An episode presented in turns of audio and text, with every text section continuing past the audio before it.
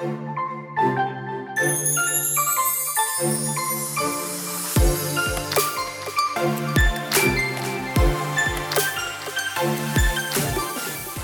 hola, bienvenida a The Wedding Chat. Happy Friday. Mi nombre es Sofía Cristina y estaré compartiendo contigo todos los viernes durante la planificación de tu boda. Te daré tips, tricks y pasos sencillos para que este proceso sea uno fácil y divertido. Sí, coordinar tu boda no tiene que ser tan difícil y stressful. The Wedding Chat se convertirá en tu guía para que junto con tu coordinadora de bodas tomen las mejores decisiones sobre tu gran día. La meta de The Wedding Chat es crear un lugar seguro y divertido donde puedas escuchar toda la información que necesitas para tu gran día, mientras vas de camino al trabajo, te bañas, cocinas, haces ejercicios o en cualquier tiempito que tengas para ti.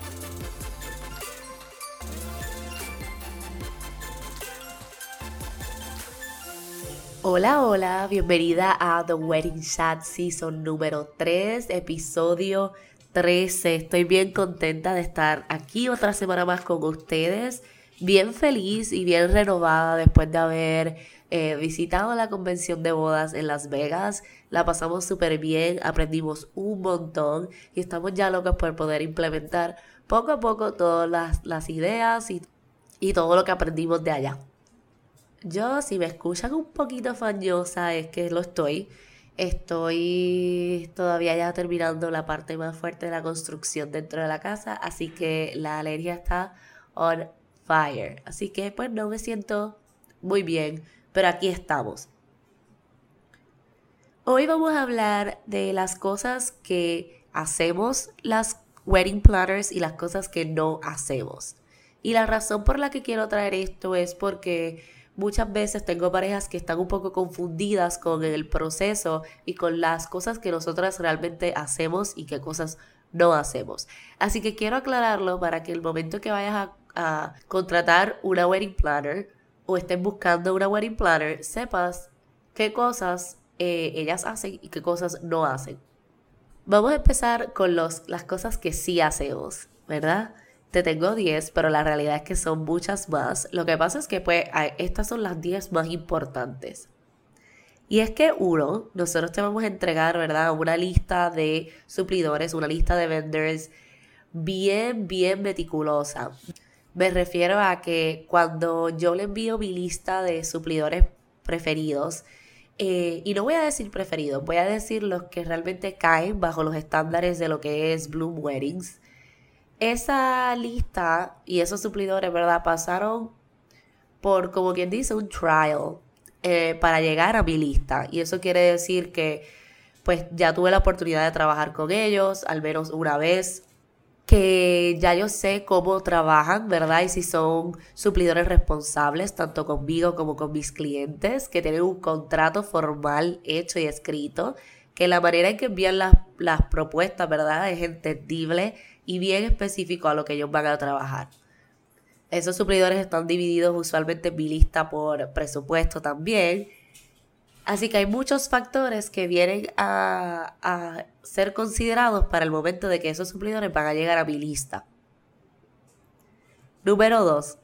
Nosotros te vamos a ayudar a encontrar las propuestas y los contratos de esos suplidores para ti, ¿verdad? Ya una vez ustedes le dicen a su wedding planner que él les gusta pues entonces uno procede a encontrar propuestas, verificar, ¿verdad?, que estén dentro del presupuesto y que tengan la información necesaria. Y entonces se les pide el contrato a ese suplidor para que ustedes lo puedan firmar y enviar depósito. Número 3. Pero antes de firmar y de enviar ese depósito, nosotros siempre revisamos esos contratos, que es otra de las partes importantes, especialmente si es un suplidor que tal vez todavía no hemos trabajado con ellos o que sabemos que siempre hay que estar pendiente a uno que otro detalle. Así que es importante que nosotros revisemos esos contratos para ti, para que lo que vayas a firmar realmente sea lo que ustedes van a obtener el día de la boda. Número 4. Revisamos tu presupuesto de bodas. Y a esto me refiero con que usualmente en las primeras reuniones se habla sobre un presupuesto general.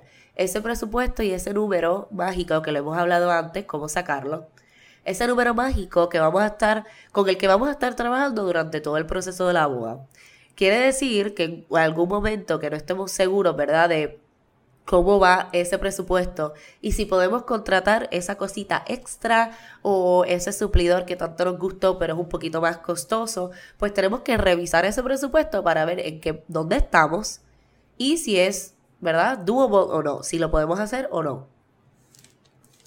Número 5. Te damos ideas para crear una experiencia maravillosa para tus invitados el día de la boda. Esta es, de mis partes favoritas, ¿verdad? Pero cuando empezamos a crear y a diseñar esa vibra y, esa visión de cómo se va a ver el día de la boda, yo siempre eh, me gusta recalcarles que esto es una experiencia y queremos que sea una experiencia desde el momento que reciben la invitación hasta que se acaba la, la boda y llegan a su próximo destino. Así que te damos ideas para que realmente puedas hacer eso una experiencia y que simplemente pues no sea solo una fiesta, queremos que sea una experiencia única que los represente a ustedes dos como pareja. La número 6. Te creamos un itinerario del día de la boda bien pensado y analizado. Y lo digo porque no solamente nos enfocamos en cuando tú tienes que estar lista o preparada, sino en qué momento llega cada suplidor, en qué momento sale y termina sus servicios, a qué hora tiene que llegar el pastel de bodas, si tenemos que movernos, cuánto tiempo necesitamos porque empezó a llover. Todos esos detalles nosotros los preparamos en un itinerario al que se le envía a los suplidores usualmente una semana antes de la boda para que ellos puedan prepararse y tener todo en cuenta. La número 7 es que más que nada nos convertimos en esta fuente de apoyo, ¿verdad? Apoyo moral para ustedes. Estamos allí para ayudarlos, aconsejarlos, eh, tratar de complacerlos, esa es la realidad. Así que nos gusta poder tener esa comunicación con ustedes para ayudarlos de la mejor manera posible. Número 8. Dependiendo de las reuniones, ¿verdad? Pero muchas veces vamos a las reuniones con ustedes, ya sea para conocer suplidores, para visitar venues, o para tomar alguna decisión que tengamos que hacer para la boda. Número 9 es que te recomendamos cuál es el mejor protocolo de ceremonia para ti. Y a eso me refiero a que de qué manera, ¿verdad? Según tu séquito, vas a caminar por el aisle, ¿verdad? Van a desfilar por el aisle. Hablamos de qué es la mejor manera para que ese protocolo fluya tanto en la ceremonia como en la recepción, dependiendo de qué cosas tú vayas a hacer en tu protocolo. Número 10. Hacemos plan B, C y D para cualquier cosa que tenga que ver con el weather. Si tu boda especialmente es outdoors, ¿verdad? Pues tenemos que tener eso en consideración. Pero si es indoor, pero nos estamos moviendo de venue A a venue B, pues tenemos que tener todo en mente de si hay algún paro, alguna cosa pasando cerca de donde va a ser la ceremonia que nos impida llegar a tiempo a la recepción. Pero ahora vamos a las cosas que no hacemos. Y esto es importante porque queremos que ustedes tengan en cuenta realmente lo que, implica nuestro trabajo y qué es las cosas que hacemos. Y no es que no las queramos hacer, es que realmente ahí les voy a explicar todo, cada una, ¿verdad? Pero se supone que hay cosas que le tocan a otros suplidores y pues realmente hay, hay, razones por las que no hacemos eso también, ya sea por algo legal o, o simplemente porque si no, no vamos a poder darte el mejor servicio posible. No significa que una emergencia no lo vamos a hacer, simplemente no es la norma. Número uno. Número uno, recoger y limpiar los platos de recepción. Eso es un trabajo que usualmente le toca al catering o al equipo de banquetes nosotras, ¿verdad? No, no se supone que estemos ahí para eh, recoger platos ni limpiar platos. Y la razón, ¿verdad?, por la que no debemos hacer eso es porque si nosotros tenemos que pasar por ese proceso de recoger todos los platos de las mesas y limpiar esos platos para que entonces los alquileres se los puedan llevar, perdemos tiempo de lo que de verdad puede estar pasando. Esto pues nos quita tiempo de lo que realmente debemos estar pendientes, que es la experiencia que ustedes quieren que sus invitados tengan durante la boda. Número 2. Cuidar o babysit de perros o niños. Cuando eso pasa, volvemos, nos quita tiempo a nosotros de realmente estar pendiente a lo que está pasando en tu boda. Es importante que si tú vas a tener a tu perro o a tus perros o a los niños, tengamos una babysitter que se dedique a eso, que esté para eso el día de la boda. Número 3. Pelear con suplidores por ti. Hay veces que simplemente un suplidor no cliquea contigo y eso, ¿verdad? No pasa nada, como lo hemos explicado en otros momentos. Eh, debes encontrar el suplidor que vaya contigo, con tu vibra, eh, con tu personalidad. Pero nos ha pasado, ¿verdad? A veces que nos piden que negociemos, que peleemos, que, que busquemos la manera y de, de resolver algo que tal vez no se puede resolver y les tengo que recordar que cada suplidor tiene su contrato, su manera de trabajar. Y la realidad es que sí, a veces, ¿verdad? Hay una excepción a la regla, pero entendemos que legalmente no se pueden hacer tantas excepciones, ¿ok? Así que yo no me voy a poner a pelear con ningún suplidor. Eh, porque ese no es mi trabajo, ¿ok? Te supone que tampoco el tuyo, no se supone que llegue a esa situación, pero detenerla, nosotros no nos podemos poner en esa posición porque la realidad es que una vez la boda de ustedes se acabe, ustedes siguen su camino. Y nosotros, como wedding planners, nos quedamos en la industria de las bodas. Quiere decir que lo más probable tengamos que volver a trabajar con ese suplidor. Así que nosotros no nos podemos echar ningún suplidor, ¿verdad? A la mala. No podemos eh, pelearnos con ningún suplidor porque la realidad es que muy probable nos toque volver a trabajar con, ese suplidor y tenemos que llevar la paz. Así que les pedimos por favor que no nos rueguen, que nos pongamos pico a pico con ningún suplidor. La número cuatro es parecida a esta. ¿Verdad? Tener discusiones o peleas eh, con algún padre o, o amistad, tanto durante el proceso como después de tienen que tener en consideración que esta es su boda y si hay algo que ustedes no están de acuerdo o hay algo que no les parece, tienen que decírselo a su wedding planner. Entiendo que, ¿verdad? Durante el proceso, pues los padres son los padres y uno les cuenta las cosas, pero la realidad es que para nosotros no es una experiencia agradable si tenemos que entonces ponernos a discutir con padres o estar en, conversaciones eh, no agradables con padres por tu boda. Número 5 decirle a algún suplidor cómo hacer su trabajo. La manera en que puedo explicar esto es que, por ejemplo, si hay alguna foto de una invitación que a ti te gusta, ¿verdad? Y sabes quién hace esa invitación. Tienes un suplidor a la, de cual escogiste la foto, ¿verdad? No me, no, no me deberías decir, aquí está esta foto, la saqué de tal sitio, pero como ellos me están cotizando muy caro, quisiera corroborarlo con otro suplidor. La razón por la que pasa esto es porque cada cual hace su trabajo a su manera, ya lo expliqué. Y no necesariamente, si no lo ves, si no ves una foto así en la otra compañía es porque tal vez no lo hacen. So, vamos a empezar con esa parte. Y lo segundo es que entonces me digan, ay, eso es fácil, no, mira, yo vi este video, envíale este video para ver si lo puedes hacer no te recomiendo que hagas eso, ¿verdad? Porque zapatero a su zapato, ¿verdad? Cada cual sabe cómo hacer su trabajo, tiene la experiencia. Si nosotros te lo recomendamos en la lista es porque realmente ellos saben hacer su trabajo. Y si hay alguna razón por la que no quieren hacer el trabajo como tú se lo estás pidiendo, coge su recomendación. Tal vez es porque se puede derretir en la boda, porque tal vez se puede doblar muy fácil y no llega a tiempo, porque sale muy costoso, todas esas, ¿ok? Así que analicen bien y, no le digan cómo hacer su trabajo a cada suplidor. Nosotros, como wedding planners, nos toca trabajar en la parte del itinerario y cómo se va a trabajar ese día. Pero durante el proceso, cada cual, cada compañía trabaja como quiere. Número 6 nosotros los wedding planners no estamos ahí para mover ni cortar ningún pastel de bodas. Y te lo digo porque nosotros usualmente no vamos preparados con guantes ni el equipo para cortar un pastel de bodas, mucho menos moverlo.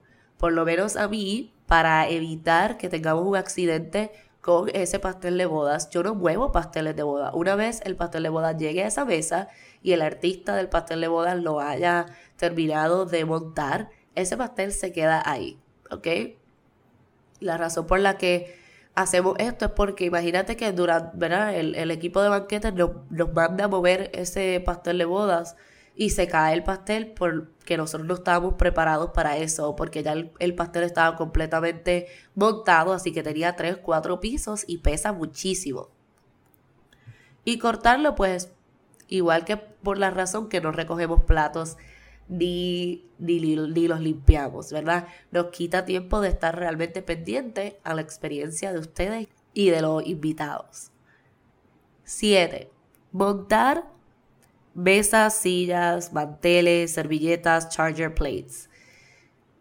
La realidad de esto es que yo sé que sí, que hay, unas, hay algunas wedding planners que lo hacen, pero la realidad es que eso no es nuestro trabajo. Usualmente esa es la razón por la que tú tienes un decorador.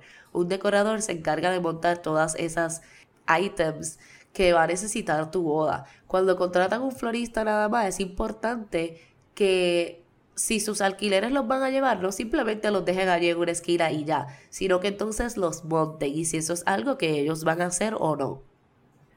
La razón, ¿verdad?, por la cual no lo hacemos es porque si ya nosotros tenemos que llegar a hacer ese tipo de montaje, requiere más horas de trabajo, requiere un equipo más grande, por lo cual te vamos a tener que cobrar más que eso, ¿verdad? Es importante que si hay alguna situación que va que va a hacer que eso pase, nos los tienen que decir para nosotros prepararnos y decirles cuánto sería extra y cuánto por, y por ¿verdad? cuántos van a estar en el equipo para hacer ese montaje que requiere varias horas de trabajo.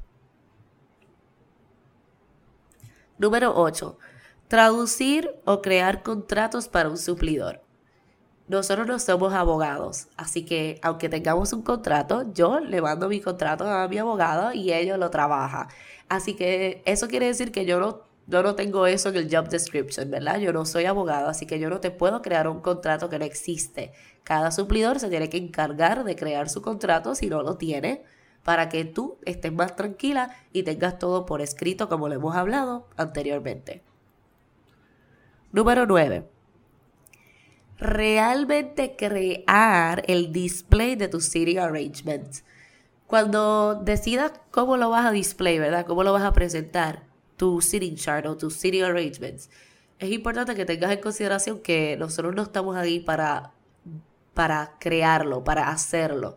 Tenemos suplidores para eso. Nosotros estamos ahí para montarlo y ya. O sea, me refiero a que si es un foam board, pues nosotros llegamos con el ISO, tal vez si lo, si lo necesitas, nosotros tenemos uno y lo montamos en el momento para que se vea. Si son las tarjetitas, pues nosotros las ponemos en orden alfabético, bien bonitas, una al lado de la otra, para que los invitados los encuentren, pero no nos ponemos a imprimir las tarjetitas ni ir a imprimir el foam board. Tienen que tener eso en consideración porque hay suplidores para eso, ¿ok? Y por último, beber en tu boda. Nosotros no, por lo menos, ¿verdad? Tal vez hay alguna wedding planner por ahí que se pone a beber, ¿verdad? Durante la boda, pero nosotros no lo hacemos porque estamos trabajando y para nosotros es, a, a pesar de que estamos celebrando con ustedes, es un ambiente profesional para nosotros. Así que tienes que preguntarle si eso es algo de tu wedding planner que, que tienes ¿verdad? En tu mente, si tú quieres que esa wedding planner sea como otra invitada, pues tal vez tienes que tener esa, pues definitivamente tienes que tener esa conversación con tu wedding planner para decidir si esa es la persona para ti o no.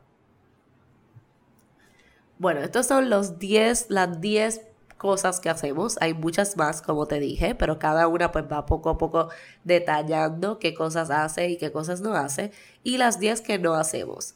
Así que realmente cuando vayas a buscar una wedding planner, ten en consideración todas estas cosas. Es importante para que la experiencia tanto de ustedes con su wedding planner como de su wedding planner con ustedes sea una agradable y, y bien productiva, ¿ok? Gracias por compartir un ratito de tu tiempo conmigo hoy. Espero verlos pronto ya la semana que viene, que celebramos Thanksgiving ya sabes que puedes comunicarte conmigo por email o por Instagram o Facebook. Estaré pendiente por si me escribes. Nos vemos el próximo viernes. Hasta la próxima. Un beso y abrazo. Sophie.